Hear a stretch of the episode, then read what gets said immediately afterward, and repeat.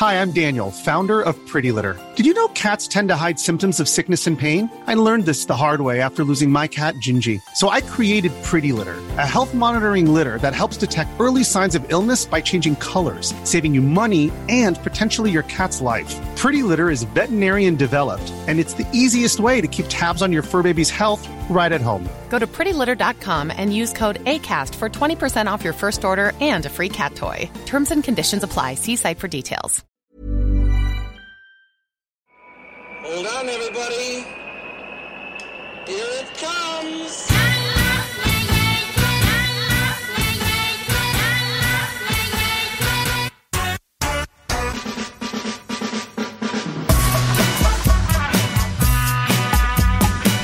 Le podcast des cyclistes aventuriers, épisode 83, ici Richard Delhomme. Dans cet épisode, je vous propose de faire connaissance avec Nathalie Bayon. Eh bien, retenez bien son nom car vous allez l'entendre de plus en plus tant Nathalie affiche un niveau de performance impressionnant. D'ailleurs, son expérience vient de s'enrichir d'une quatrième place lors du dernier Biking Man Corsica. Cet épisode sert de présentation et de préambule au débrief de cette épreuve avec Stéphane Brognard et Guillaume Klein, donc troisième avant d'être disqualifié et cinquième, et cela fera donc l'objet de l'épisode 84. Et comme toujours, dans les notes du podcast, vous retrouverez un seul lien. Cette fois-ci, j'ai tout regroupé dans un lien Linktree, un truc génial pour tout regrouper. Et là, vous allez retrouver donc comment vous abonner à la newsletter, comment répondre à un questionnaire génial sur les pratiquants gravel et bikepacking en France. Également, vous pouvez devenir contributeur sur Patreon. Et j'en profite pour remercier chaleureusement et amicalement Christophe, Philippe, Mathieu, Michel, David, Elsa et Corentin pour leur soutien. Également, vous pouvez suivre Spotzol sur les différents réseaux sociaux, me suivre sur plein de réseaux sociaux, et voilà, sans plus attendre, l'incroyable Nathalie Bayon.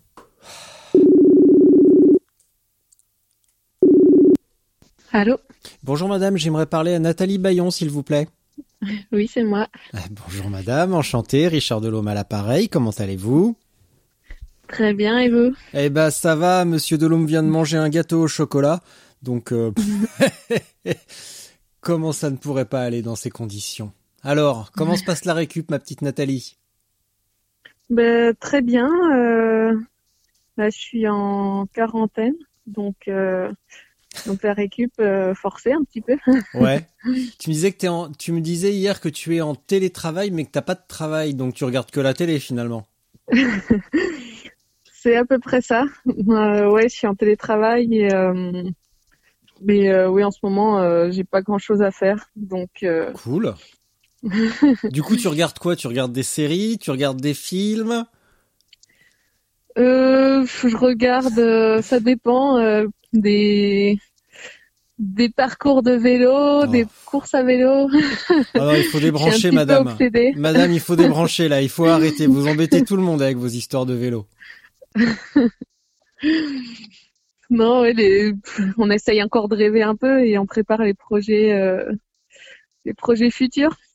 Euh, ça veut dire que t'as pas encore débranché. Alors, juste pour remettre dans le contexte, avant qu'on développe euh, qui tu es, ce que tu as fait précédemment, là, tu viens juste de terminer le Biking Man Corse. Euh, pour mettre ça. dans l'ambiance également, là, nous sommes mardi et vendredi matin, nous nous parlons à nouveau, mais cette fois-ci avec Stéphane Brognard et Guillaume Klein, pour faire un débrief sur euh, ce qui s'est passé sur l'île de Beauté. Et, euh, et voilà. Donc, ce qui veut dire que euh, tu regardes encore ce qui se passe, euh, les parcours, les courses, ça veut dire que dans ta tête, t'as pas encore débranché?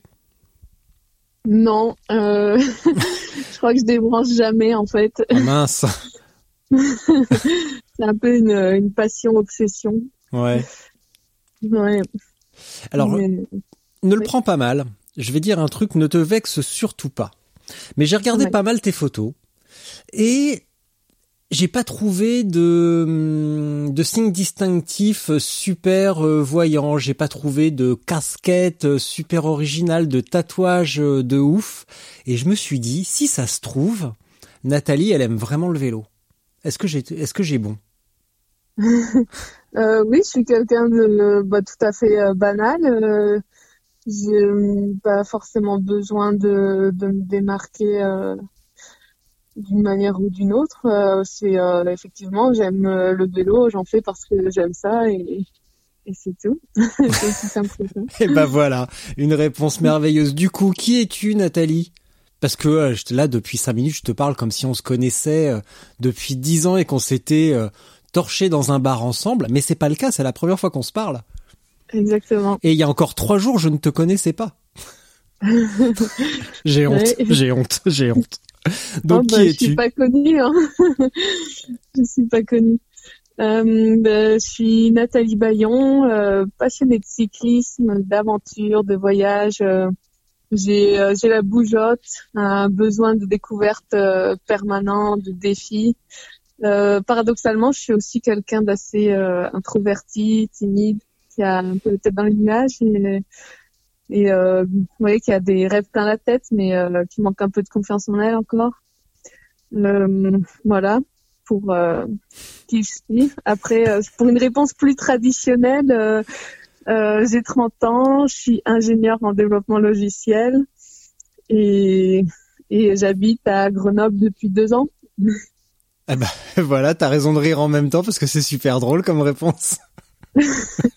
Mais je pense que ça, mon caractère me définit plus qu'un travail ou que mon âge. euh. Ah non, mais tu peux donner une réponse, euh, dire euh, bah je fais ci, je fais ça, euh, bon la journée, d'accord, je suis ingénieur système, euh, je branche des ordinateurs et des imprimantes. C'est ça ton travail, non? Euh, pas vraiment. Je fais des, plutôt des petites applications Android. Ah ça c'est vraiment cool. Ça c'est Ouais. vraiment cool. Comment tu t'es retrouvé là-dedans? Parce que bah j'arrête pas de lire des des articles sur le manque de représentation des femmes dans la Silicon Valley par exemple, euh, dans le manque de représentation dans tout ce qui est euh, French Tech. euh. et toi bah comment tu t'es retrouvé justement à être développeuse ou ingénieure? Alors euh, c'est un petit peu par hasard en fait. Moi je voulais intégrer euh, l'armée de terre à la base, et donc j'avais fait euh, une classe préparatoire au Britannique national militaire Mm. pour les concours d'officiers.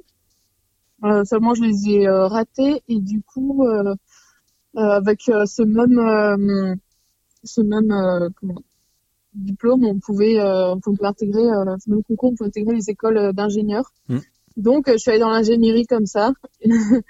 Et euh, comme je savais pas exactement quoi faire, j'avais pris une école euh, assez euh, polyvalente, euh, assez généraliste. Et, et donc, dans tout ce que tout ce à quoi j'ai touché, c'était ce qui m'intéressait le plus finalement, le l'informatique. Mais c'est vrai que sinon, comme ça, je pense pas que j'y serais allée parce que effectivement, j'avais cette image euh, d'une nerd devant son ordinateur, euh, qui a pas de vie sociale, euh, qui sort pas, et un peu le cliché euh, qu'on nous vend à la télé, quoi. Hmm. Mais au final, toi, tu, euh, t'es- tu, tu sens que t'es un petit peu dans ce cliché-là ou pas, ou t'es à deux doigts de t'en rapprocher, ou, ou Euh, pas du non, tout? Absolument pas. Moi, je suis plutôt euh, justement à essayer de sortir le plus possible et euh, ouais, très outdoor. Hmm. Euh, voilà. Après, euh, je suis peut-être euh, pas un peu moins sociale avec le temps, mais euh, mais euh, non, euh, non, je pense pas faire partie du cliché. J'aime bien quand même prendre soin de moi également. Voilà. Ok. Pas euh, avec les, les lunettes, les grosses lunettes, le pull vert. euh, Et les boutons plein la tronche. voilà.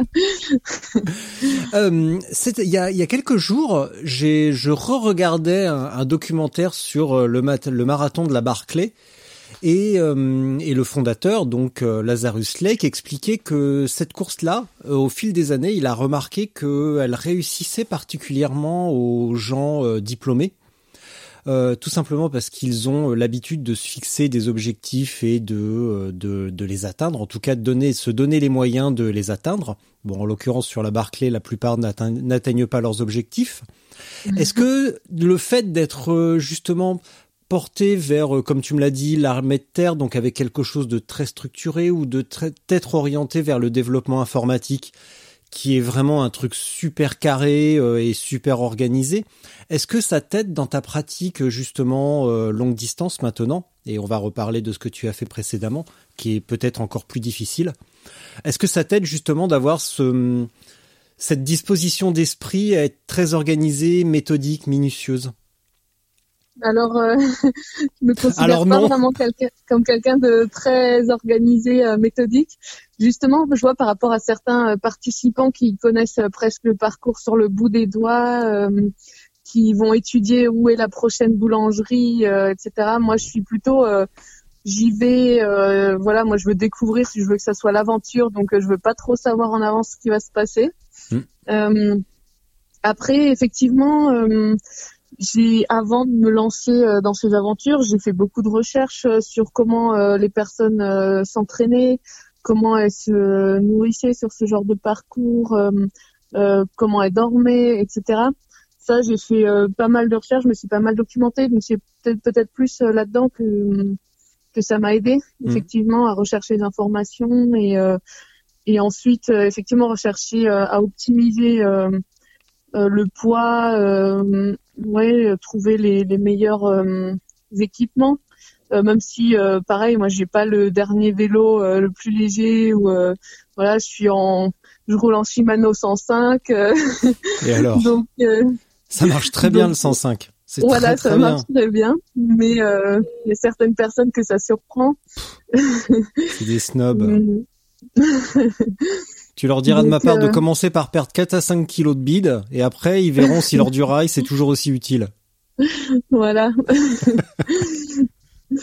et euh, non, donc euh, voilà, plutôt ouais sur la hum, préparation de courses, effectivement, enfin sur l'optimisation du matériel, les tests, je fais beaucoup de weekend bikepacking. Mm. où j'utilise le matériel et du coup je vois ce que je peux améliorer euh, voilà, ça serait plus euh, ouais, comme ça dans des itérations euh, un petit peu bah, comme en informatique, on teste ah. différentes choses où ça fonctionne pas. Là, tu, tu vois, tu me dis non, non, je suis pas organisée, je suis pas méticuleuse, mais t'as fini par le dire, le mot itération, le mot magique de tout projet de développement d'application. Donc quand même, t'as as un petit peu quand même, ça a un petit peu débordé sur ta pratique sportive quand même. Alors, je veux dire effectivement plus dans, comme j'ai expliqué, voilà, dans l'optimisation de, de, ce que j'emporte avec moi, etc. Mais pas euh, dans euh, la recherche du parcours, euh, étudier la hmm. moindre bosse ou où est-ce que je vais pouvoir manger. Ça, je suis un petit peu plus, on va dire, optimiste, opportuniste. Hmm.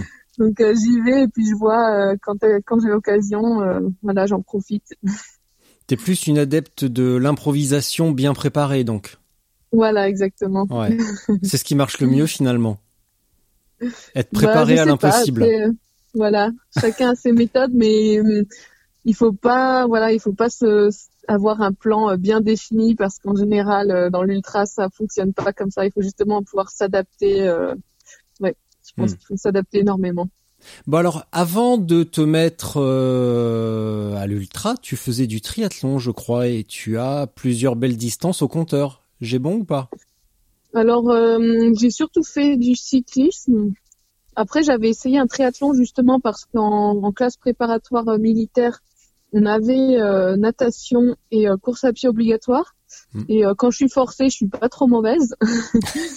Donc, donc ensuite, euh, bon après en école d'ingé, euh, j'en ai pas tellement fait parce que euh, c'était plutôt la fête. Et, et, une fois que je suis sortie d'école d'ingé, j'avais envie de me remettre un petit peu plus au sport et donc je me suis dit allez, on va essayer le triathlon. Mais en, en, fait, j'en ai fait seulement deux. J'ai fait j'ai fait une distance olympique et un et un Alpha Ironman. Mm. Euh, bon, moi, en général, je suis pas raisonnable. J'étais partie pour faire directement euh, l'Ironman. Sauf que comme j'avais réussi à embarquer un ami avec moi, il m'a dit qu'il fallait peut-être être, euh, raisonnable et faire d'abord des plus petites distances. Un rabat Donc on s'est inscrit sur le voilà, on s'est inscrit sur le half et ensuite euh, j'ai fait en essai avant aussi le, la distance olympique. Et du coup, j'ai jamais fait d'Ironman parce que euh, finalement, j'aime pas la natation, donc euh, donc je me suis dit bon, je vais me consacrer seulement au vélo, c'est ce que j'aime, voilà. Et, et oui, pardon. Et là, effectivement, euh, j'ai commencé directement avec des, des, bonnes distances aussi. Euh, quand je me suis lancée dans l'ultra, euh, j'ai fait la, la Race Cross France je me suis mise directement sur le 2600 alors que la plupart des personnes vont commencer par faire le 300 puis euh, plus grande distance 1100 etc. Euh, avant qu'on développe cette partie-là, euh, à ce stade de ta pratique euh, ultra qui est un poil plus avancé que ta pratique triathlon, est-ce que tu notes une différence d'ambiance au départ des épreuves entre participants ou l'état d'esprit général? Alors j'ai pas, comme j'ai dit, énormément d'expérience du triathlon. mais je pense qu'il y a beaucoup de personnes qui vont un peu plus avec vraiment un objectif de performance. Et euh, donc c'est vrai que ce qui m'avait un petit peu euh, surprise euh, lors de mon Alpha Ironman, c'était les femmes partent avant les hommes en natation. Et ensuite, alors moi je suis pas une, super bonne nageuse, mais du coup beaucoup de mecs qui m'ont rattrapé et T'as l'impression qu'ils vont te nager dessus, enfin ils sont prêts à te noyer pour passer euh, devant toi quoi. oh, mais ça c'est valable avec les mecs aussi. Hein. C'est la, la, la, partie natation, c'est la boxe. Hein. On dit que c'est de la natation parce que c'est sympa et tout, mais en réalité c'est un sport de combat. Hein. Voilà. donc, euh, donc euh, effectivement, euh, enfin, tu n'as pas le temps de discuter. C'est chacun et il va essayer de faire sa perf à, fond. moi aussi, hein, j'étais là pour essayer de faire le maximum que je pouvais. et alors qu'en ultra, je pense qu'il y a une, une, ambiance plus bon enfant encore. c'est encore assez nouveau et donc les gens ne se prennent pas la tête. Enfin il y a ouais on fait pas mal de rencontres quand tu croises euh, alors surtout là sur euh, la Biking Man Corsica le début j'ai croisé pas mal de monde avec qui j'ai discuté. Après euh, comme j'étais plutôt en tête j'ai croisé un peu moins de monde mais c'est pareil à la fin enfin t'arrives tu, tu attends les autres coureurs pour les encourager. Bon cette année c'était un peu un peu spécial. On n'a pas pu mm. faire le repas de finisher mais non tu discutes avec les gens tout le monde est ouvert c'est non, c'est une très bonne ambiance. Mm. Tout à l'heure, tu me disais que tu bah, as encore plein de rêves, etc., mais que tu manques un petit peu de confiance. Explique-moi comment c'est possible qu'après avoir accompli autant de trucs, parce que malgré tout, c'est pas rien. Si t'as fait la Race Cross France et le grand parcours et plein d'autres trucs, il suffit d'aller voir sur ton euh, sur ton Facebook pour voir que tu euh, t'as monté plein de cols, euh, machin. Donc t'es pas non plus une quiche. Et ouais, on ne dit pas assez ça, cette expression. Mais comment se fait-il que tu manques encore un petit peu de, de confiance? Je crois que c'est. Euh, Ou alors est-ce que c'est juste pour faire genre? Parce que j'ai l'impression que c'est un peu ça en fait. Non, non, euh, en fait, je pense que c'est dans ma nature. Alors j'ai toujours été. Euh, j'étais extrêmement timide depuis mon enfance. Enfin, j'étais vraiment euh, mes parents avaient presque honte de moi parce que même euh, des, des amis à eux qui venaient euh, tous les jours, je pouvais pas leur parler ou voilà, c'était vraiment c'était maladif quoi. maintenant, les gens ont du mal à croire quand je leur dis que je suis timide, mais parce que je le cache bien. Mais si, si, je suis toujours, j'ai toujours, ouais, j'ai toujours un peu ce, ce, manque de confiance en moi et, et ouais, c'est,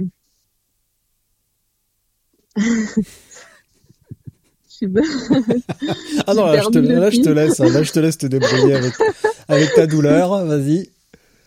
J'ai perdu le fil du coup euh, de ce que je voulais dire.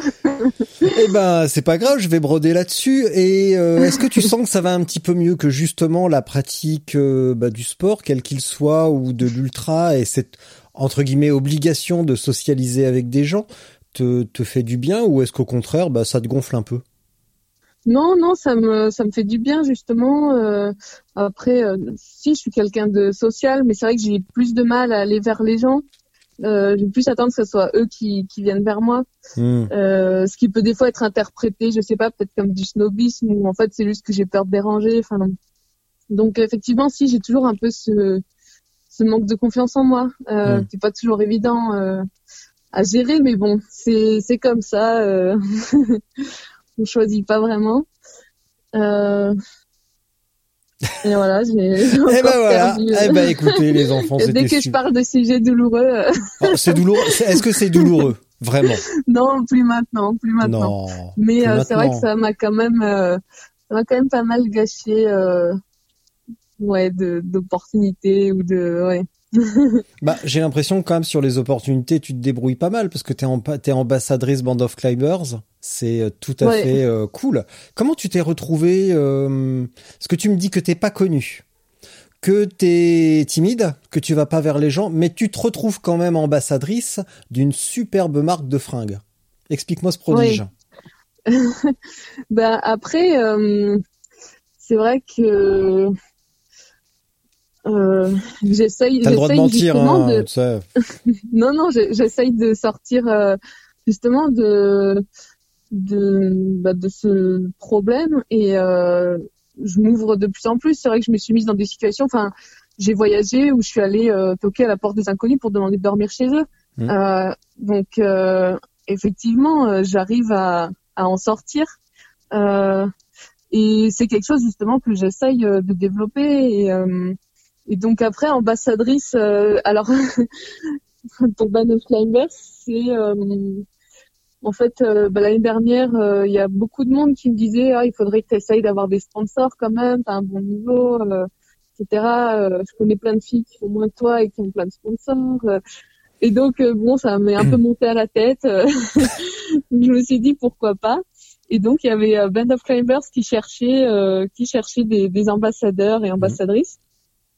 Et, euh, et donc je me dis je vais postuler, mais j'y croyais vraiment pas parce que je crois que mon compte euh, euh Instagram, j'avais peut-être 200 ou disons 500 followers maximum et donc je me dis jamais ils vont me choisir. j'avais des photos un peu toutes nulles, enfin. toutes nulles. Tu m'as dit. Oui. Oui, oui, parce qu'on s'est été coupé à ce moment-là et je me suis dit ça y est, j'ai compris pourquoi elle est ambassadrice. C'est bon. non, parce que justement, il faut que je porte les vêtements pour être ambassadrice. Alors malheureusement, on voit aussi, c'est un peu des trucs, c'est un des trucs chiants sur Instagram, c'est que il euh, y a beaucoup de filles qui devraient resserrer, enfin pas resserrer, mais en tout cas fermer leur maillot jusqu'en haut pour être crédible. On aurait l'impression qu'elles roulent vraiment. Voilà, c'est ça. Mais je pense que justement, celle-ci, elle roule peut-être pas vraiment euh, parce que quand on voit le maquillage qui tient en place aussi, euh, ouais. enfin, je, je dis pas, moi, je me maquille aussi des fois euh, quand, quand je fais du vélo, je suis, je suis maquillée parfois, hein, mais euh, mais en général, à la fin de la sortie, il tient plus en place comme ça. Ouais, tu ressembles plus, tu ressembles plus à Joker qu'à qu'est-ce que voilà. bah oui. Je comprends. Alors du coup, donc t'as été bah, choisi finalement. Et qu'est-ce qui, est-ce que tu sais ce qui les a interpellés chez toi? Mais je pense que c'est euh, justement, euh, ils cherchaient pas forcément quelqu'un qui, qui, avait un, des réseaux sociaux euh, très développés parce que eux, ils ont déjà pas mal de monde qui les suit. Je pense qu'ils cherchaient plutôt euh, effectivement des gens qui ont les mêmes valeurs, qui transmettent leur passion, voilà. Et, et, donc je correspondais aux critères. Et effectivement, j'avais j'avais euh, j'ai pas fait énormément de, de courses euh, par le passé, mais euh, j'avais quand même déjà des résultats assez sympas. Et du coup, cette année, je voulais vraiment me mettre faire un vrai entraînement et et faire beaucoup de courses pour pour voir ce que je valais. Mmh. Donc donc effectivement pour eux, je pense que c'était intéressant aussi. Ça leur faisait une visibilité sur sur des beaucoup d'événements en fait. Mmh auquel j'ai finalement pas pu participer, mais bon, c'est que partie remise. ouais, ouais, ouais, bah là, c'est sûr que cette année, ça a été un petit peu chaud pour tous les, pour tous les sponsorisés, pour tous les ambassadeurs, donc. Euh... Ouais. ouais c'est pas grave. Hein. On va quand même s'éclater en 2021. Et puis, ouais. quand on est enfin, un ambassadeur a pas forcément besoin de courir. Oui. Euh, oui, mais moi après, ce qui m'intéresse, euh, enfin oui, de oui, courir sur les courses, c'est vrai mm. qu'après j'ai fait beaucoup aussi de de voyage en bikepacking où j'ai fait un peu des, des photos et du storytelling. Eh mm. Mais euh, ouais, euh, après effectivement moi mon intérêt c'est quand même de, de rouler, de faire du vélo et pas de la photo quoi. Donc euh, ah bon? Ah bah tiens tu on va on va je vais mettre ça sur un poste et puis je vais le je vais l'envoyer à plein de monde ils se sentiront concernés. Le vélo c'est quand tu roules, c'est pas quand tu t'arrêtes à tous les virages pour faire des photos. Non. Ils ne font pas des photos. Tu sais ce qu'ils font? Ils font du contenu pour les réseaux sociaux. C'est ça. Alors c'est vrai que moi j'essaye d'en faire un petit peu aussi euh, parce que euh, j'ai des gros projets pour les prochaines années où j'aimerais bien effectivement avoir des sponsors parce que ça va ça va risque de coûter un, un petit peu cher et euh, effectivement si je peux euh, si je peux un peu vivre ma passion ça serait génial Euh, et pour ça il faut effectivement quand même euh, du contenu euh, se faire un peu connaître mais euh, Oui, je me moque, Mais mais, voilà, ça mon- fait quand même partie du jeu, mais faut pas non Voilà. plus, euh, mais c'est pas mon but principal faut pas non plus, principal, faut arrêter de- d'halluciner voilà, de temps de- en temps, ouais. voilà mon but c'est quand même de- d'être de m'améliorer à, à vélo de faire des belles performances de m'éclater euh, c'est surtout ça Bon alors, on va résumer parce que là, ça fait euh, 10-15 minutes qu'on tergiverse et qu'on raconte plein de trucs très intéressants d'ailleurs. tu as beaucoup voyagé. Est-ce que j'ai vu un petit peu passer tout ça, mais j'ai oublié les noms. J'ai cru voir de la Nouvelle-Zélande euh, ou de l'Australie, des trucs comme ça. J'ai même vu passer une Oui. tortue. Une tortue, ah oui, c'était la plongée en, dans, en Australie, ça, la grande barrière de corail. Ouais, Ouais. d'ailleurs, je me suis dit tiens, on dirait un passage dans Nemo. Parce que c'était Ah oui. en plus c'était au même endroit et je me suis dit mais tiens, c'est cool la photo, on dirait vraiment Nemo quoi. Il manquait que euh, bah Nemo du coup. Mais la tortue, on aurait dit vraiment Monsieur Tortue, tu sais. euh. Ouais. Alors, qu'est-ce Bah, que t'as fait, ouais. qu'est-ce que t'as fait pendant ce voyage. Ouais, euh, le, lequel, du coup? Euh, Ah oui, bah, parce qu'il y en a plusieurs. Alors raconte-moi tes voyages. Raconte-moi un petit peu Mes ça. voyages. Euh, tous, euh, plutôt ceux à vélo. Plutôt ceux à vélo, parce que ceux au club med avec tes parents, euh, bon, m'en fous. Non, après, moi, j'ai, non, enfin, je parlais, après, euh, disons qu'au début, moi, j'avais un, un peu cette appréhension de voyager à vélo. Ah, je t'entends mal. Oui, tu Voilà. m'entends mieux, là? Oui, oui, parfait. Merci. j'avais un peu cette appréhension de voyager à vélo parce que ça me paraissait, je sais pas, compliqué. Qu'est-ce que j'emporte, comment euh, Parce que je, je faisais déjà du vélo, mais du vélo de route comme ça, et euh, c'est vrai que je me, ouais, j'avais un peu peur euh, de, de partir à vélo. Est-ce que je prends le vélo avec moi? Est-ce que je le loue là-bas? Enfin voilà, c'était beaucoup de questions. euh, Mm. Alors qu'en fait, c'est très simple voyager à vélo, mais on, voilà, je me triturais le cerveau. Je me disais, ah, ça a l'air trop compliqué. Donc au départ, je voyageais beaucoup euh, à pied, pas mal seul, mais à pied. Et euh, je me suis lancée euh, du coup dans le voyage à vélo en Nouvelle-Zélande euh, il y a pas si longtemps, il y a deux ans, avec euh, mon copain de l'époque. Euh, on a fait euh, le tour de la Nouvelle-Zélande. Et euh, là, on avait euh, vraiment euh, les grosses. euh, Enfin, on a acheté des vélos sur place, des sacoches, euh, tout ce qu'il fallait. euh, Mm.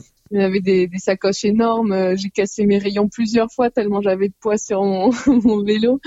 Donc euh, voilà, c'est euh, aussi comme ça qu'on apprend. Mm. Euh, et euh, et donc euh, ouais, c'est une très belle expérience. On a pas mal campé, on a pas mal parce que des fois le, le camping est interdit. Donc, euh, on a aussi euh, toqué chez les gens. On a fait des super rencontres euh, comme ça où euh, on leur demande si on peut planter la tente dans le dans le jardin. Euh, certains disent oui, d'autres nous accueillent chez eux, nous font un repas, nous font découvrir euh, leur vie, leur culture. euh. donc, euh, vraiment un super voyage. Mm. Et c'est comme ça que je me suis mise aussi euh, à l'ultra distance. Euh, donc, on suivait. euh, on avait acheté les livres, c'était des Kenneth Brothers, je crois, du Tour à Aotearoa. On suivait, on suivait la trace. Enfin, on a fait un peu à notre sauce aussi, mais on suivait plus ou moins cette trace. Et il se trouve que la course prenait le départ plus ou moins après nous, et donc on a vu des des personnes ou euh, seuls ou des couples euh, tracés euh, sur ce parcours avec des ouais, avec très peu d'équipement et le plus rapidement possible. Mm. On a aussi croisé des personnes qui venaient un peu nous encourager parce qu'ils pensaient qu'on était sur la course. On demandait, ah, vous êtes un tel, bravo et tout. Non, non, nous on fait juste notre petit tour. et donc après, en regardant ça de plus près, je me suis dit, ah, euh, ça a l'air sympa et euh, effectivement, j'ai envie d'essayer ça aussi parce que euh, le bon, le tour, c'était bien sympa, hein, mais euh, il manquait un petit peu ce côté euh, challenge, euh, défi, parce que ben mon copain était pas très, pas vraiment cycliste, donc c'est vrai que j'avais un peu cette frustration de pas faire énormément par jour, et et ouais là ça m'a vraiment donné envie en rentrant de d'essayer d'essayer de me lancer là-dedans. T'as fait que la Nouvelle-Zélande? Enfin, si on peut dire, c'est déjà génial. Ouais, alors c'était mon premier voyage à vélo. Avant, j'avais- avant c'était surtout euh, à pied ou avec un peu de stop, euh, des choses comme ça. Euh, et après, j'ai fait pas mal de de petits voyages en bikepacking mais alors pas pas aussi important. Euh, plutôt des, des voyages euh, ouais, d'une semaine ou euh, des, des week-ends prolongés, des choses comme ça, où là j'étais vraiment très léger avec juste le bivouac, enfin le bivy, le, le, sac de couchage et euh, voilà, je dors là et puis ensuite je repars le lendemain. je dors où je peux et, et voilà. Mmh. mais en fait, le prochain gros voyage, je le prévoyais ben, enfin déjà cet été, je devais faire un voyage un peu dans les Alpes, mais euh, bon, ça, ça a été annulé. Et euh, après, je voulais faire cette année normalement euh, plutôt ouais, me concentrer sur les courses et l'année d'après faire un vraiment un gros voyage où je traverse le continent eurasien. je pense que ça va être aussi compliqué prochainement, donc ouais. mais c'est pas grave, c'est un projet qui va être décalé pour pour plus tard ou remplacé par un autre, on verra. euh, ton copain de l'époque, ça veut dire que vous, il supportait pas le, de faire du vélo avec toi? Tu vas trop vite aller trop vite pour lui Ouais, ça a été assez compliqué euh, effectivement euh, le voyage à deux. Euh, enfin, comme souvent dans, dans les couples, c'était un problème de communication. On est parti chacun avec notre idée du voyage et hmm. qui correspondait pas à celle de l'autre. Et donc je pense qu'on a tous les deux eu des frustrations. Et donc, et puis pour lui, c'était très dur physiquement parce qu'il essayait de, de me faire plaisir et de suivre mon niveau. Et donc, il était constamment fatigué, donc constamment irritable. Et euh, effectivement, ce, on s'est pas mal disputé. Donc, c'était ouais, c'était un voyage assez compliqué. Ouais, c'est tout le temps révélateur les les voyages, les à vélo ou pas d'ailleurs, hein, mais partir avec quelqu'un on n'ignore pas longtemps le, caractère de l'autre avec la fatigue, le dépaysement, la, la bouffe bizarre des fois. Euh, ça fait, ça, tu, sais tout de suite si ça va, si ça va durer ou pas quoi. C'est euh, assez. Euh, pour ça, c'est pratique. Faut pas en abuser parce que c'est vrai que si tu pars avec quelqu'un deux semaines après la rencontre, tu sais, tu sais à peu près que ça va partir dans le mur. Mais à la limite, une fois dans une vie, bah il y a ça, ça peut fonctionner quoi. Tu sais. Tu, tu sais qu'avec il y, a, y a, mais c'est carrément un crash test et puis c'est un gouffre financier. Parce que si à chaque fois qu'on rencontre quelqu'un, faut l'emmener en voyage, en voyage deux semaines après, non mais oh, c'est là qu'il va falloir des sponsors. Exactement. et le gros projet dont tu me parlais, c'est quoi celui qui va te demander du sponsoring? C'est quoi? Euh, J'ai peut-être un projet de euh, d'établir un record euh, du monde sur un, continent. Lequel, par exemple? Bah, Par exemple, pour commencer, euh, pourquoi pas l'Europe? Et t'as une, euh, donc il existe déjà ce record parce que si tu veux le battre, euh, c'est qu'il existe. Donne-moi plus de détails. alors il existe seulement chez les hommes, je crois. Il n'y a, pas, encore de femmes. voilà, il n'y a pas encore de femmes qui l'a qui l'a établi. Mm. Mais c'est quoi? C'est quoi? Parce que tu me l'as pas encore dit. Hein. Ah, c'était euh, la traversée euh, de l'Europe euh, du nord au sud. Ouais. Donc le, plus rapidement possible. Alors le record homme a été battu, je crois l'été dernier. je sais plus exactement combien de jours il est, mais voilà, c'était c'était une idée que j'avais entre autres. Après, il n'y a pas forcément besoin énormément de, de moyens non plus pour euh, pour ce projet-là. Justement, euh, c'est parce qu'il n'y a pas besoin de de prendre d'avion ou de choses comme ça. À un moment, j'avais commencé à regarder pour euh, battre le record du Tour du Monde. Mmh. et le Tour, ouais. Et mais à cette époque-là, ça paraissait encore réalisable. Depuis, bon, il y a une fille qui a, qui a battu le record. Euh, c'est déjà un peu plus compliqué. Et moi, euh, l'organisation justement avec euh, les avions et tout ça, je pas envie de me prendre la tête avec ça. Mm. Donc, je me suis dit, et puis je me suis dit, c'est déjà bien de commencer cette fois-ci à être un peu plus raisonnable et de commencer un peu plus bas. Et voilà, donc peut-être l'Europe, je me suis dit, c'est c'est à côté. J'ai pas besoin de prendre énormément de transport. Euh, ça devrait pas coûter euh, non plus euh, très très cher. Et voilà, c'est quelque chose qui, qui pourrait m'intéresser. Et t'en as pas marre de te moquer de nous, Nathalie? Ah, Je m'appelle Nathalie, j'ai pas confiance en moi, mais par contre, je vais faire le record de la de, le record du monde du tour du monde. non mais bah, eh, oh, faut se calmer là. Nathalie, un peu de sérieux. je t'entends pas là. Remets-toi devant ton micro. Ah, oui, justement, je pense que le sport, ça m'a donné euh, une, une, confiance, ça m'a développé une confiance et euh, et donc effectivement, j'ai maintenant j'ai confiance en mes capacités euh, sportives, on va dire. Hmm. Ça veut pas dire que j'ai confiance dans tout, tout le reste. Dans tous les aspects de ta vie, ouais. Voilà, exactement. Après, en sport, maintenant, je, je, commence à me connaître et à savoir de quoi je suis capable. Justement, c'est bah, une anecdote marrante par rapport à la Bikeman euh, Corsica. C'est que euh, lors du débrief, il y a Axel Carillon, donc organisateur, qui nous demande euh, qui pense atteindre Porto Vecchio ce soir, donc le premier soir. Mmh. et j'étais parmi ceux qui levaient la main. Bon, j'ai levé la main de manière un petit peu pas hyper confiante, je vais, je suis sûre de l'atteindre, mais voilà, c'était, je me dis pourquoi pas. Et il nous a dit, euh, bon, pour euh, ceux qui pensent l'atteindre, euh, vous êtes soit fou, soit ultra expérimenté. Donc je me dis, bon, je dois, je dois être folle. Et au final, vous êtes combien à avoir atteint Porto, Porto Vecchio? Euh, On est 8, parce que je crois que c'est la dernière, et la, le premier jour de la course, j'étais huitième à la fin. Hmm. Donc, donc on doit, on doit être 8. Et, et voilà, et donc bon, j'ai commencé à douter un peu. Et ensuite, bah, j'ai rencontré des gens sur la course qui m'ont dit, euh, et enfin sur la course après, j'ai commencé à me dire c'est peut-être quand même possible. Je voyais ma moyenne. Je me dis si je m'arrête pas plus de temps de temps, euh, ça doit être possible. Donc voilà, je commençais à. Et il y a des personnes qui m'ont dit euh, non mais euh, tu arriveras pas. Euh, s'appelait Laurent Boursette pour pour ça. Donc ça ça marchera pas. Et moi je me dis bon ben on verra bien. De toute façon, je, c'est mon objectif, je vais tenter.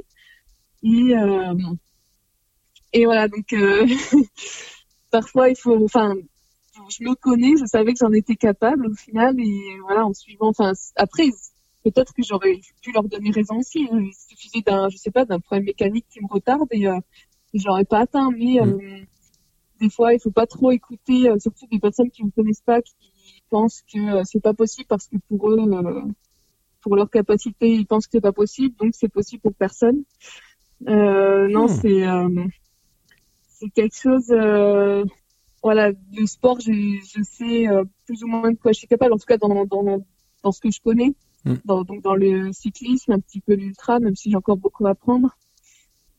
Et euh, et donc c'est quelque chose où j'ai un peu plus confiance effectivement, où j'ai pu dire alors pas avec certitude, mais me dire oui c'est un, un, objectif que je pense pouvoir atteindre effectivement 300 km pour le premier jour avec tant de dénivelé. Hmm. Cool. Bon, tu nous, tu nous raconteras ça plus en détail avec, euh, avec Stéphane et Guigui. Oui. Euh, quand même. avec Guigui.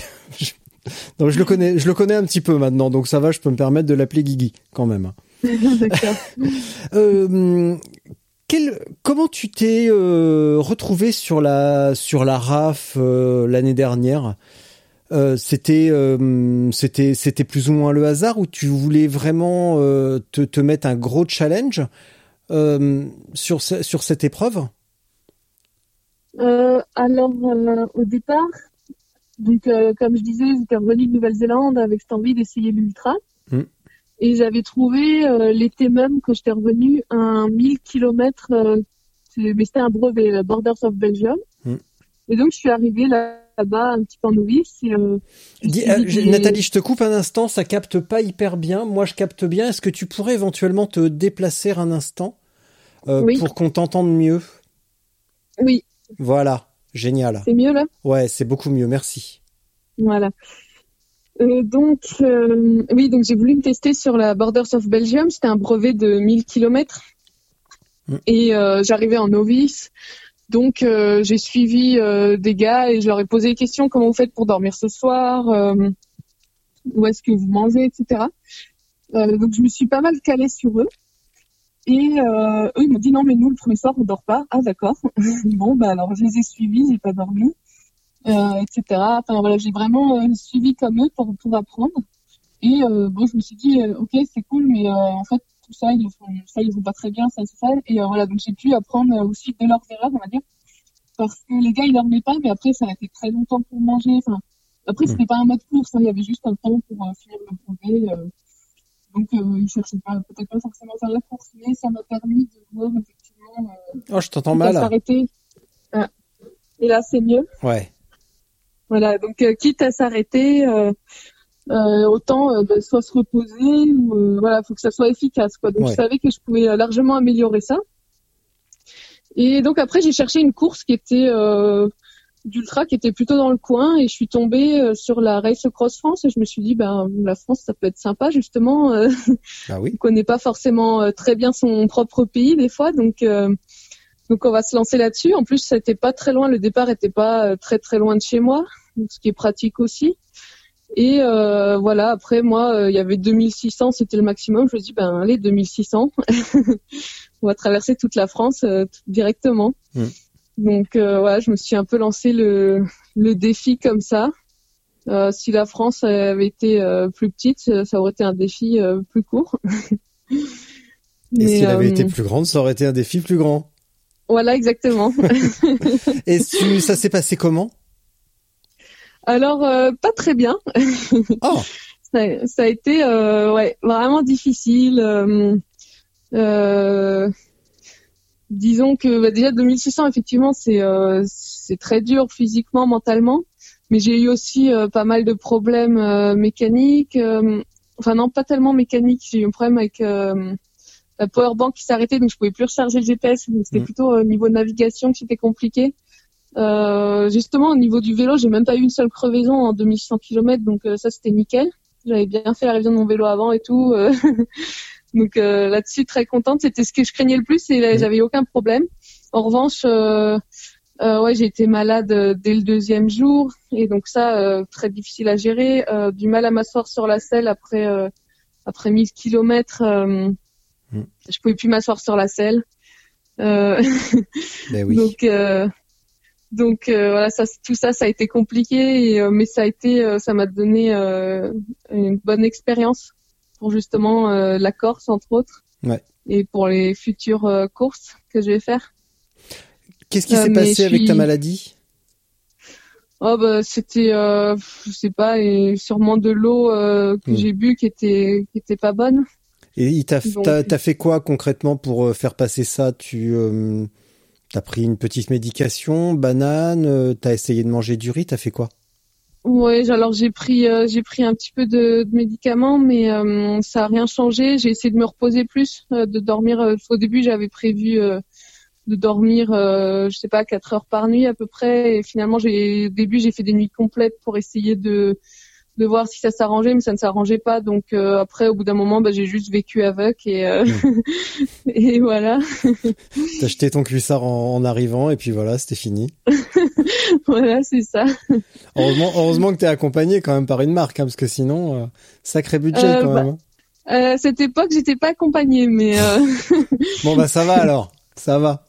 Et t'as, tu avais mal aux fesses au bout de 1000 km et il y a quelques jours quand on s'est écrit, tu m'as dit euh, bah ça va, je récupère bien. Par contre, j'ai encore mal au cul. Euh, Ça veut dire que t'as pas encore trouvé la, la bonne combinaison ou, euh, ou c'est quelque chose qui, qui va rester éventuellement ou parce que vraiment t'as as forcé? Qu'est-ce qui qu'est-ce qui s'est passé là sur la Corse pour ce mal au cul Ouais, alors je sais pas euh, s'il y a vraiment une solution pour ça euh, sur de telles distances. Mm. Euh, en tout cas, effectivement, soit j'ai pas encore trouvé la bonne combinaison. j'ai pas essayé non plus énormément de marques. Enfin, si j'ai Asos que j'aimais bien. C'est pas mon sponsor, je sais pas si je peux le dire.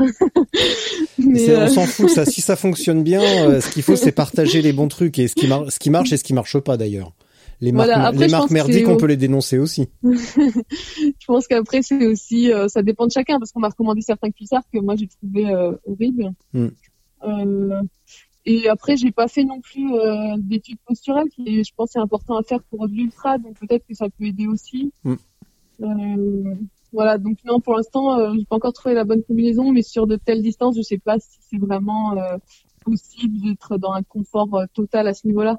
En tout cas, euh, c'était déjà bien mieux que, que la Race Cross France où euh, vraiment euh, j'avais plus de peau sur les fesses, où je pouvais plus m'asseoir, alors que là j'avais des douleurs, mais c'était largement supportable. Ah, c'est ce que j'allais te demander. Là, c'était, euh, c'était, t'avais vraiment entamé euh, dans la chair, donc euh, comme tu me dis sur la sur la raf, t'avais vraiment, tu t'étais vraiment découpé le cul, si on peut dire. Là, c'était plus la douleur de, de l'appui, comme une sorte de, de, gros hématome, si on peut dire. Mais ton, tu t'étais pas déchiré la peau. T'avais pas d'irritation, voilà, ça y est. C'est ça, c'était vraiment l'appui constant hmm. et voilà un, un peu d'irritation, mais non non, il y avait il y avait toujours la peau. Euh... non, je me suis pas coupée. T'as pas fait euh, Animal Lecter dans euh, dans je sais plus lequel euh, quand il. Enfin bref, c'est dégueulasse. Non. je vous encourage à aller voir ce film. Il est monstrueux, il est génial. Animal donc. et au quotidien, comment tu tu roules? T'es organisé? Ou c'est plutôt freestyle feeling? Alors au niveau des entraînements, c'est plutôt freestyle. Après, je suis organisée dans le sens où, euh, je prépare mes affaires euh, parce que, euh, par exemple, en hiver, je roule le midi. Mm. comme je sais que bah, le soir il fait nuit, alors même si en ultra, en course, etc., j'aime bien rouler, enfin, ça ne dérange pas de rouler la nuit et que parfois pour l'entraînement je me le fais aussi. la plupart du temps, je, préfère comme tout le monde rouler en journée, voir les paysages, etc. Donc, donc je prépare mes affaires et puis le midi, je fais je fais ma sortie. Euh, pareil, je trace mon parcours. Euh, voilà. Après, au niveau des entraînements, euh, je suis pas de plan d'entraînement pour le moment. C'est pas très très structuré, mais euh, j'avais un peu commencé en début d'année. Une fois que les courses ont été annulées, je me suis dit, bon bah je vais juste faire ce que j'ai envie. ouais. Et euh, mais peut-être que l'année prochaine, si ça s'améliore un peu et qu'il y a un peu plus de possibilités de course, je reprendrai peut-être, euh, ça va peut-être faire un entraînement un peu plus structuré. Mais moi, je marche beaucoup au plaisir. Si c'est trop contraignant, trop structuré, euh, je pense que ça va être plus difficile pour moi de le tenir. Mm. Donc euh, voilà, il faut quand même que qu'avant tout, je prenne du plaisir et, et ça a l'air de marcher pas si mal finalement. Bah, je pense qu'il faut, quand on veut faire appel à un coach, euh, il faut trouver, euh, alors c'est pas forcément facile, mais il faut trouver le coach avec qui on s'entend bien et qui va réussir à mixer ça. Mais il faut pas croire que l'entraînement structuré c'est une source de galère et de contrariété parce que c'est aussi euh, c'est aussi une source de plaisir d'aller euh, d'aller puiser profond et de voir qu'on progresse aussi. Parce que ah c'est quand même l'objectif.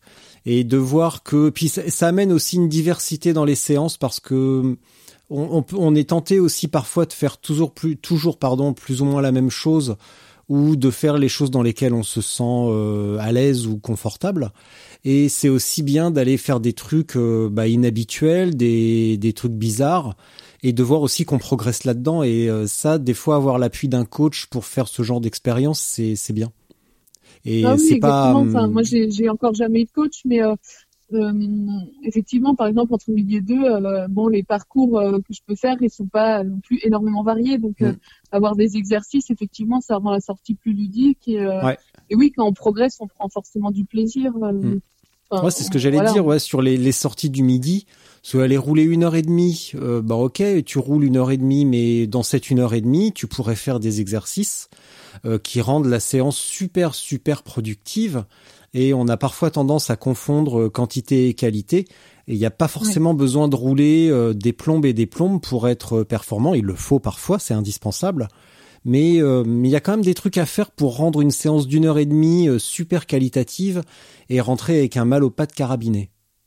Ah oui, ça je dis pas le contraire. D'ailleurs, je dis souvent aux personnes qui sont impressionnées par mon kilométrage, je leur dis non mais avec moitié moins d'entraînement, vous pouvez atteindre mon niveau. Moi, c'est juste que j'aime en faire autant, mais mm niveau euh, après moi je fais pas toujours euh, du qualitatif. Parfois justement je fais des sorties qui sont beaucoup trop longues et violentes et euh, qui font même moins de bien à l'entraînement qu'autre chose. Mais comme je disais moi je suis aussi beaucoup dans le plaisir. J'ai envie de de faire voilà aussi ça parce que parce que ça me plaît.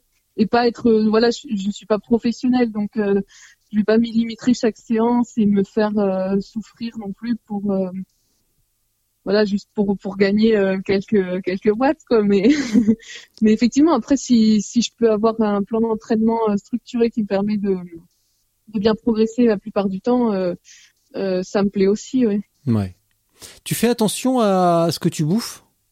Pardon, à ce que tu manges Pas énormément.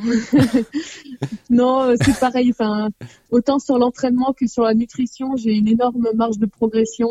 Ouais. Euh, alors effectivement, je mange quand même euh, équilibré, hein, euh, mais euh, Je mange mais- équilibré, que des McDo et des pizzas. J'équilibre un jour sur deux. Voilà.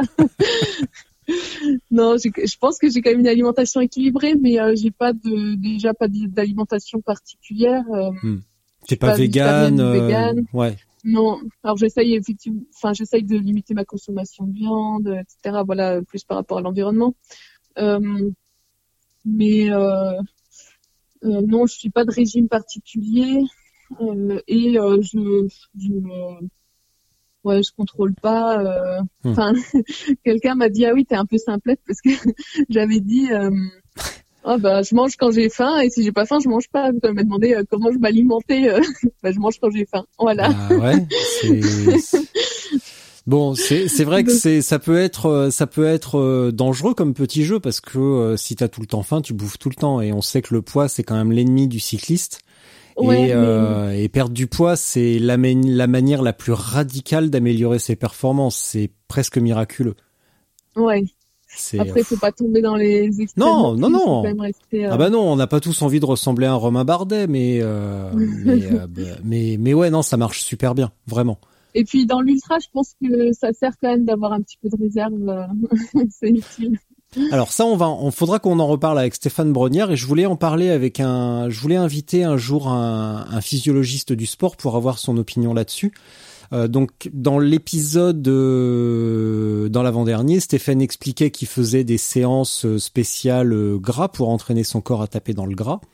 Euh, Laurent Boursette également se fait m'expliquait qu'il se fait plusieurs hippos euh, chaque année pour entraîner son corps dans ce sens-là.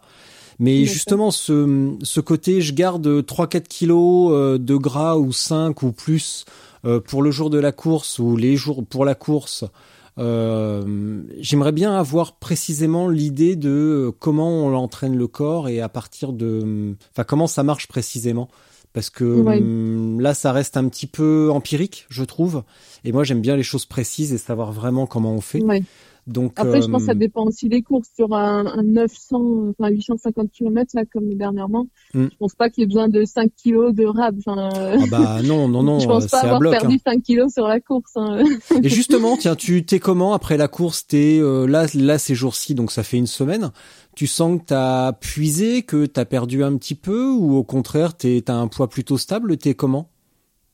Euh, alors, je me suis pas pesée, mais euh, je pense que j'ai un, un poids euh, stable. Ouais.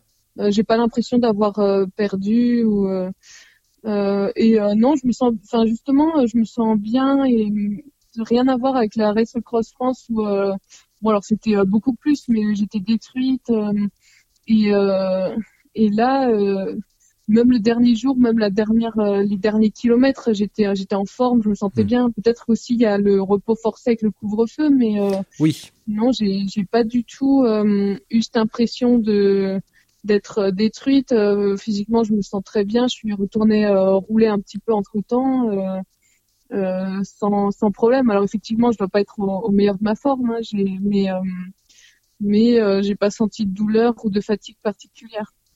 Et mentalement, bah, si tu me dis que t'es retourné rouler, ça veut dire que t'es pas non plus euh, complètement saturé, parce que t'as as eu envie d'aller rouler. Alors que quand on est cuit de chez cuit, euh, on met le vélo au fond du garage et puis on se revoit dans trois semaines. Là, c'est Ouais. bien. Non, je pense que ouais, peut-être que ces formats d'ultra un peu plus courts sont plus euh, adaptés pour moi et euh, enfin moins nocifs aussi. Enfin, à mon avis, les les ultras de 2600 euh, ou plus, enfin 2000, 3000, 4000, Mm. c'est bien, mais euh, faut pas en abuser parce qu'à un moment, euh, le corps et l'esprit, euh, c'est enfin c'est trop quoi. Bah, il y a peut-être Oui. aussi, comme tu disais, que là, vous avez eu l'opportunité de, bah, de dormir, tout simplement. De, vous étiez obligé de vous arrêter à 21h, ou même avant, pour arriver à l'étape. Euh, c'est quand même un luxe incroyable de faire de l'ultra quasiment euh, en, en, en étape, tu vois, grand luxe, Ouais. quoi, trois étoiles. Mais c'est cool, c'est cool aussi, C'est une... euh, Mais ça reste quand même, euh, ça reste quand même des étapes de 300 km par Ouais. jour pendant trois jours. Mm. Après, c'est vrai que du coup, il n'y a pas la fatigue du fait de, sinon je l'aurais fait euh, en dormant, euh, en de pas dormir, enfin, ou des siestes de 20 minutes. Mm. Donc euh, effectivement, je serais arrivée euh, plus fatiguée, mais euh, après une bonne nuit de sommeil, je pense que le corps aurait pas forcément été beaucoup plus détruit que, que là, je sais pas. Mm. C'est un peu difficile à, à savoir, mais saurez euh, sans doute l'année prochaine. Bah, en tout cas, c'est une bonne expérience de toute façon. Là, t'as accumulé de la de la caisse, si on peut dire. C'est- en plus, tu fais le, le meilleur temps chez les femmes.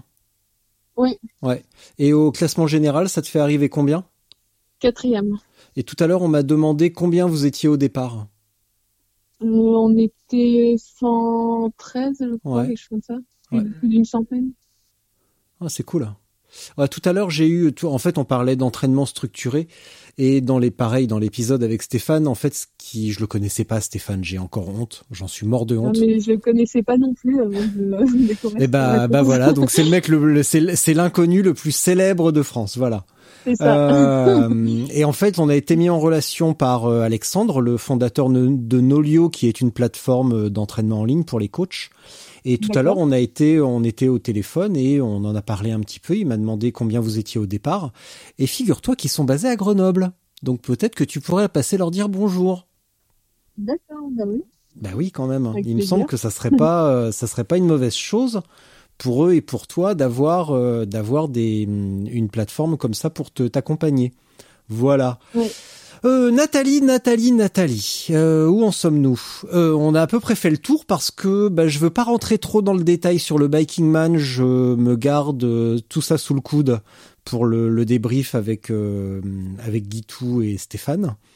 Est-ce que tu vois quelque chose à si parlons de ton vélo parce que tu m'en as pas vélo, je sais, je tu m'en tu m'en as pas parlé. Je sais qu'il est en 105, mais euh, qu'est-ce que tu as arrangé avec le temps? Qu'est-ce est-ce que tu as des erreurs manifestes euh, que tu as corrigées et tu dis ouais là franchement j'ai eu raison de corriger ça? Trop de poids, trop de position pourrie, Mm. euh, mauvaise sacoche. Qu'est-ce que tu as amélioré vraiment de manière drastique au fil du temps? Hum, bah, pas énormément de choses. Quand je l'ai acheté, j'avais déjà mis, j'avais changé pour une cassette en 34 Hmm. pour la montagne. Ouais. Euh, ensuite, euh, ouais, j'avais mis, ben, pareil, comme j'avais dit, je m'étais beaucoup renseignée je- sur, euh, enfin, j'avais lu pas mal d'articles, de blogs, de personnes qui avaient fait des ultras. Et donc j'avais lu que c'était bien de pouvoir changer la position des mains. Donc j'avais euh, j'avais rajouté les barres de tri euh, que je mets euh, seulement pour les ultras en fait. Mhm. Je les avais même pas quand je faisais du triathlon. enfin quand j'ai fait mes deux triathlons. Je les vraiment, ai vraiment achetés pour pour l'ultra.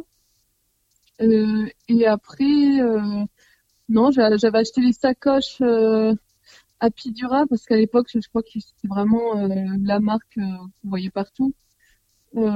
Et mais je pense que je vais changer bientôt. Il y en a certaines qui sont ouais un peu moins pratiques que ce que j'avais espéré.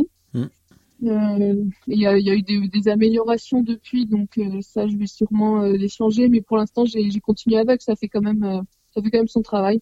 Mm. Après je pense que voilà le quand on veut commencer l'ultra, le mieux c'est de faire avec ce qu'on a déjà.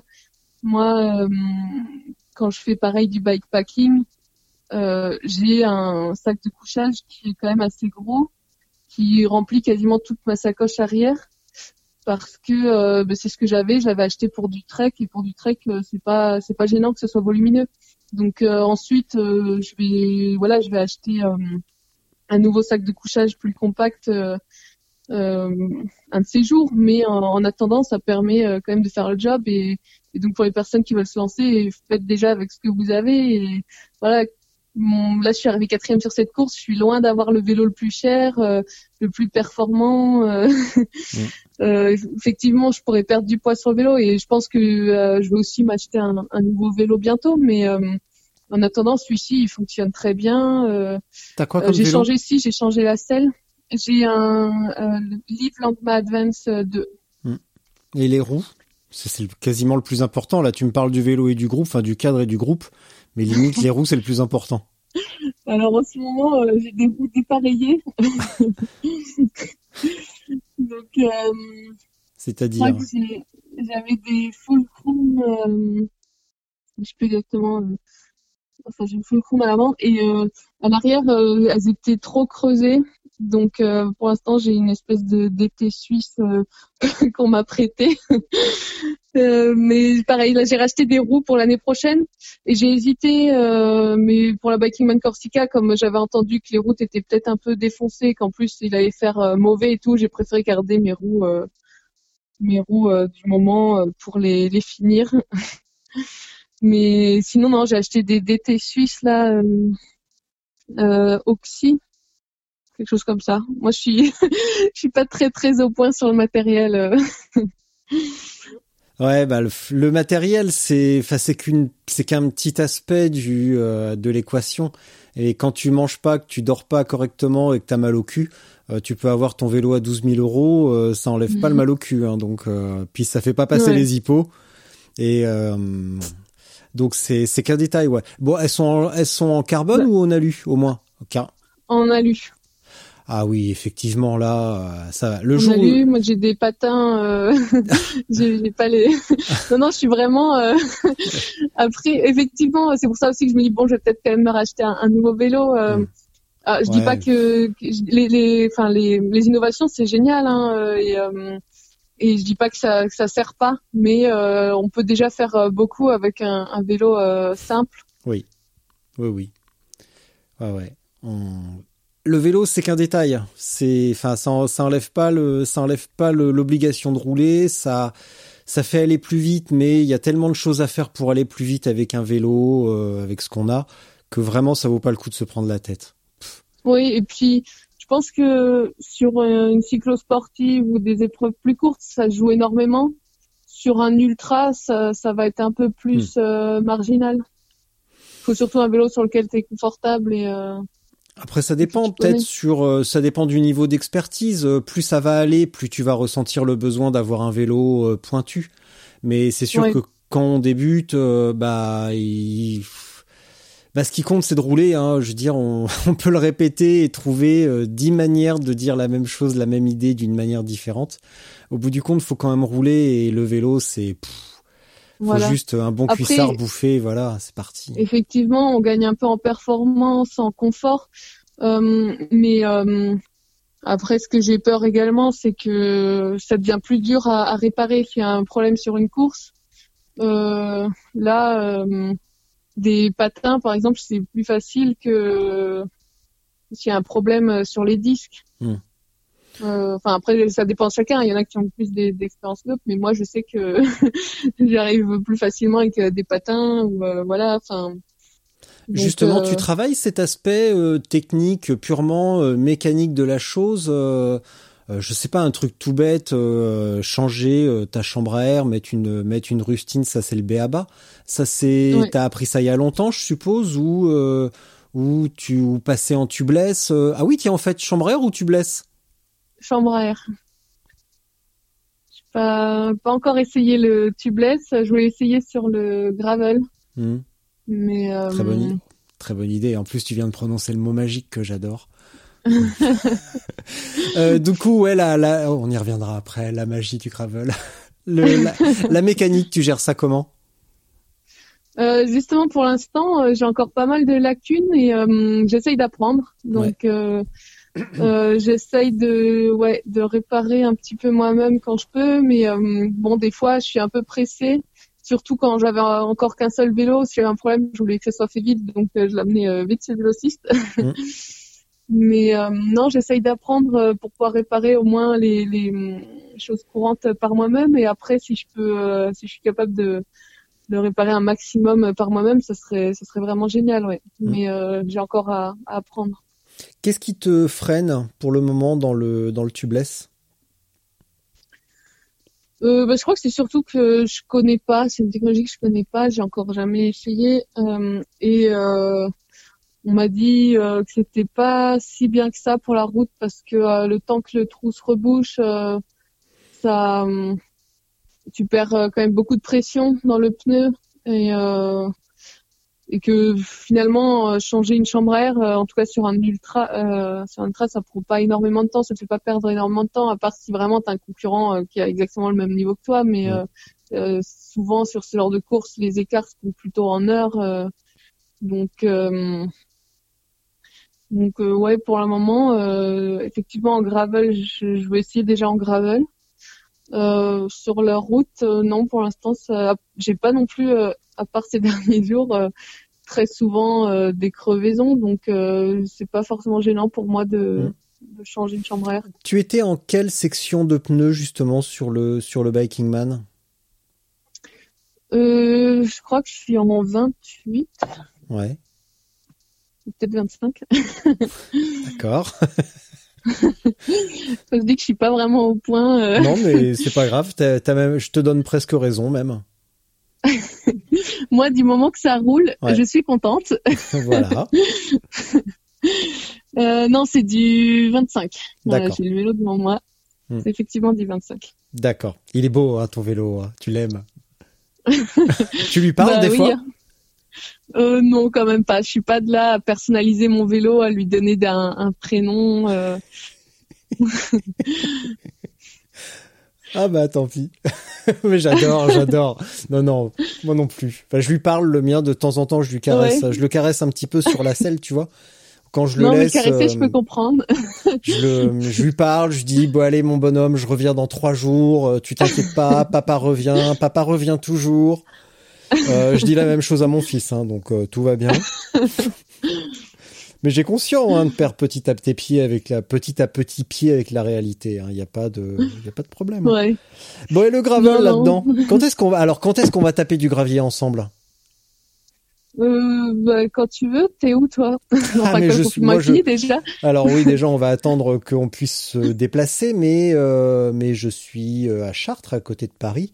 Mais euh, mais euh, j'ai souvent l'opportunité de venir à Annecy, donc euh, il y a plein de trucs cool.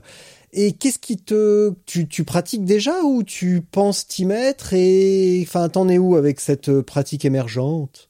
Euh, si, ouais, je pratique déjà. Disons que ça fait plusieurs années, quand c'était pas encore à la mode, que j'y pensais. Mais comme j'y connaissais rien, euh, j'ai mis beaucoup de temps à me décider. Puis à un moment, je me dis bon, allez, tant pis, on achète un vélo. De toute façon, pareil, tu débutes, euh, t'as pas besoin d'avoir le vélo le plus performant. Tu prends quelque chose qui a l'air bien et tu pourras toujours changer plus tard. Donc euh, voilà, je me suis lancée. euh, j'ai acheté le Canyon Grail et euh, Superbe. c'était, je crois, peut-être un mois avant le premier confinement, donc j'ai quand même eu le temps de d'en profiter un petit peu. Mm. Et ouais, j'ai fait pas mal de choses avec. Je suis partie un peu en voyage bikepacking dans les montagnes. J'ai fait ouais un super beau voyage euh, où j'ai été euh, sur le plateau dans Paris et ensuite euh, un peu plus loin dans, dans les montagnes jusqu'à Gap, euh, le col de la Bonnette, tout ça. Euh, et non, Pareil non, vraiment. gravel, il est monstrueux. Euh, T'es passé un peu, t'as fait du chemin sur la bonnette ou pas? J'ai pas encore eu l'occasion malheureusement. Alors la bonnette, euh, je suis passée euh, par la route, je l'ai pas encore fait en gravel. Mm. Euh, mais voilà, je m'étais fait un voyage un peu mix euh, gravel route. Et si après en Italie, il y a des super chemins. Là, j'ai fait euh, la Strada della Sieta, Mm. Euh, superbe celui-là. Euh, donc non, j'ai déjà commencé à en faire pas mal. Des fois un peu plus en, en mode dans des sections un peu plus VTT. Donc je suis en train de me dire, faut peut-être que je m'achète aussi un VTT à voir. Et puis peut-être que euh, t'achètes un appartement plus grand voilà, ou une maison, je sais pas. voilà exactement. non et hum, non pour l'instant il y a encore pas mal à faire aussi avec avec le gravel. Mm. Euh, mais pour l'instant c'est voilà sur des petits voyages comme ça. Mais peut-être que l'année prochaine, s'il y a l'occasion de faire une euh, petite course ou euh, ou en gravel, euh, j'essaierai peut-être. Bon, eh ben écoute, euh, bah j'en ai déjà parlé la semaine dernière avec euh, mince, j'ai oublié son prénom, avec Pauline. Donc l'épisode euh, l'épisode précédent qui était le 81. Toi tu seras le 83, je pense. Et je lui ai donné plein d'indications d'épreuves euh, pour euh, la saison prochaine. Alors je vais pas reprendre la liste parce qu'il suffit d'aller écouter l'épisode, mais je te les enverrai par euh, par Messenger. Et, Ouais, euh, et effectivement, et puis toi, t'es à Grenoble, tu, ça serait assez facile de retrouver la trace de l'ultra du Vélo Vert Festival à Villard-de-Lans, qui est euh, extrêmement sympa. Euh, je pense que ça serait assez facile, euh, ou même de l'ultra sur deux jours. euh, si t'as pas envie de t'emmancher les 140 km, c'est euh, c'est cou- c'est cool aussi de se faire les, les deux les deux étapes. Et il y a, y, a, y, a, certainement un joli terrain de jeu ouais par chez toi quand même. Ouais ouais. Euh, effectivement, on m'a quand j'ai voulu acheter le gravel, on m'a dit non, mais ici il faut plutôt prendre un, un VTT. Qu'est-ce que tu veux faire avec un gravel je pense qu'il n'avait pas trop compris. Moi, c'est un peu l'esprit euh, voyage euh, et pouvoir euh, partir de chez moi pour faire du vélo et pas prendre hmm. la voiture et pour chercher ensuite des un chemin ou c'est vraiment voilà pouvoir partir de chez moi, pouvoir quand même aller assez vite sur la route et ensuite m'éclater dans les chemins. Surtout que moi, j'ai pas trop de technique en VTT. Ça fait fait 15 ans que j'en ai pas fait, donc donc je cherche pas à faire des, des choses extrêmes. Et euh, malgré tout, il y a quand même euh, euh, pas mal de choses sympas à faire en gravel dans les alentours. Mmh. Il faudrait que je retrouve. à la limite, tu peux même aller écouter l'épisode avec Julien Conan il y a quelques semaines, donc qui est dans l'organisation du Vélo Vert Festival, et il expliquait les différentes sections. il y a des des des, mmh, des trucs qui traversent de, de col à col. Ça a l'air vraiment vraiment génial. Donc donc, euh, donc voilà. Et puis euh, dans la newsletter euh, d'aujourd'hui, donc la numéro 2, j'ai mis le Tour du Mont Blanc en gravel. Ah oui, c'est quelque chose que j'avais prévu de faire aussi en, en bikepacking. Donc j'ai pas eu l'occasion cet été, mais c'est toujours dans le coin de ma tête. ouais, ça se fait en une journée. Hein. T'as le niveau pour le faire en une journée. Il y a 210 avec la trace de Clément. En tout cas, c'est 210 km, 7000 de dénive. Euh, je pense que tu as le niveau pour le faire en une grosse journée. Hein. C'est pas. Ou alors tu partiras de Grenoble et tu, tu feras un trip bikepacking comme ça. Mais euh, le parcours en lui-même, euh, tu as la caisse pour le faire en une journée. Hein. J'ai aucun, aucun doute à ce sujet-là. D'accord. Bon, après, des fois, c'est bien aussi de, de prendre plus son temps. Non, non. Je suis pas toujours en mode course. non, c'est des conneries, ça. C'est des conneries, il y a que le chrono qui compte. bon, Nathalie, tu sais quoi euh, Je pense qu'on a fait le tour. Qu'est-ce que tu en penses? Je pense qu'on a déjà bien dégrossi. Oui. Et on va se garder euh, sous le coup de tout ce qu'il nous faut pour le Biking Man avec les gars. Et ça va être, je pense qu'on va bien se fendre la gueule en tout cas.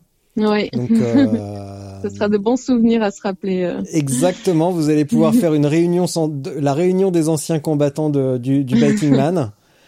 donc, euh, donc ça va être vraiment cool. On se reparle donc euh, vendredi matin à 10h, je crois. C'est ça? C'est ce qu'on avait dit. C'était pas 13h30 Ouais, si. Bah voilà, c'est exactement ce que j'ai dit. Et puis voilà, je te laisse pour ta minute de solitude. Je pose le micro, je me casse, je te laisse dire ce que tu veux pendant le temps que tu veux. Bah oui, non mais réfléchis un instant si tu veux avant. Euh, un petit message, euh, et puis voilà. Et quand t'as fini, tu raccroches, ok? Ok. et puis on se, on se, on se voit pas, mais on se reparle vendredi matin. La grosse bise. Merci beaucoup. Bravo pour tes, euh, bah pour le Biking Man et tout ce que tu as réalisé.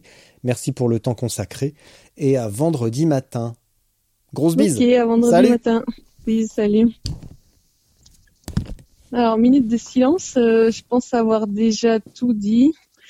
Euh, peut-être redire un petit peu ce que j'avais dit tout à l'heure sur le fait de voilà de pas se laisser décourager par des personnes euh, qui vont te dire euh, non t'en es pas capable parce qu'ils se projettent euh, eux-mêmes et que eux s'en sentent pas capables. Donc des fois effectivement ça peut rater ça peut être un échec. Mais si tu penses en être capable il faut essayer. Si tu réussis pas c'est toujours une belle expérience par exemple, à la Race Cross France, au départ, je pensais le faire en moins de temps, euh, mais j'ai eu euh, beaucoup de beaucoup de soucis et euh, et je l'avais vécu, ouais, vraiment comme un échec. Je suis arrivée, j'étais très mécontente de ma gestion de course et heureusement, mes parents m'avaient fait la surprise de venir, donc ça m'a remonté le moral. Mais à ce moment-là, je savais pas si j'allais refaire une de ces courses parce que voilà, ça s'était pas passé comme je voulais. Euh, et puis finalement, après, on se dit ouais, mais euh, c'était une super expérience, j'ai appris et euh, je peux améliorer ça et ça et ça donne envie de d'en refaire une finalement pour justement améliorer tous ces points-là. Et plus on apprend à se connaître, plus on sait de quoi on est capable. voilà, donc vraiment se dire que que c'est possible, tenter et et, et peut-être que ça marchera et si ça marche pas, ça sera une prochaine fois. Il faut se, toujours s'améliorer, sans ces défis. Euh, voilà, apprendre constamment et surtout prendre beaucoup de plaisir.